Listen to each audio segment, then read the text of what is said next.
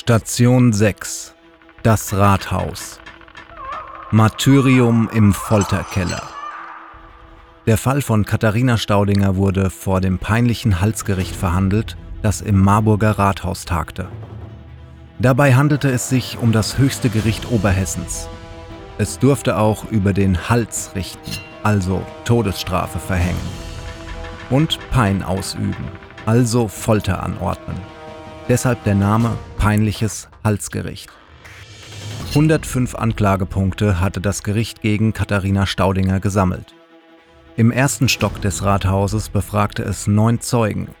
Es gab aber auch einen Verteidiger. Er brachte vor, dass einige der Hauptzeugen bloß zänkische Leute seien, die mit der Beklagten in stetem Streit und Feindschaft gelebt hätten. Auch die Schneiderwitwe selbst bestritt die Vorwürfe vehement Dennoch stellten die Richter die scharfe Frage. Sie ordneten also Folter an. Wahrscheinlich wurde Katharina Staudinger im Gewölbekeller des Rathauses gequält. Mit dabei waren der Oberschultheiß, der Schreiber und die Schöffen. Sie achteten darauf, dass alles nach den Vorgaben der damaligen Gerichtsordnung vor sich ging.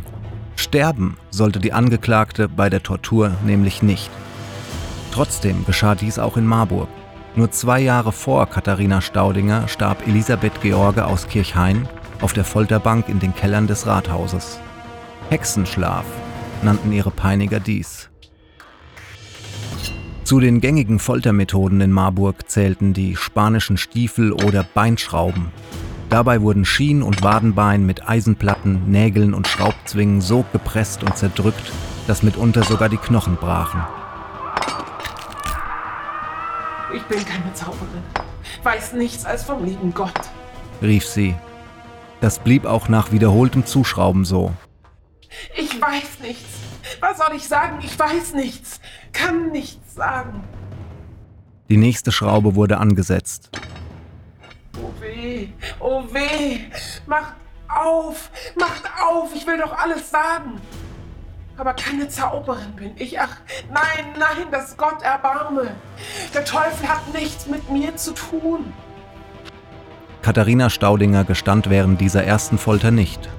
Das war in diesem Stadium des Verfahrens auch die einzige Chance für die Angeklagte der Todesstrafe zu entkommen.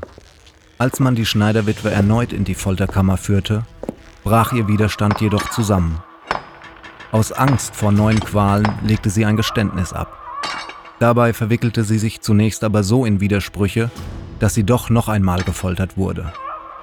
Heraus kam ein Geständnis, wie es ihre Peiniger brauchten. Der Gewölbekeller, in dem sie wahrscheinlich gefoltert wurde, findet sich bis heute im Untergeschoss des Rathauses. In der Nähe liegen das Lochgefängnis und mehrere Arrestzellen, in denen während des Dritten Reiches verfolgte und politische Gegner des NS-Regimes gefangen gehalten wurden. Eine Hinweistafel gibt es neben dem großen roten Tor auf der linken Seite des Rathauses.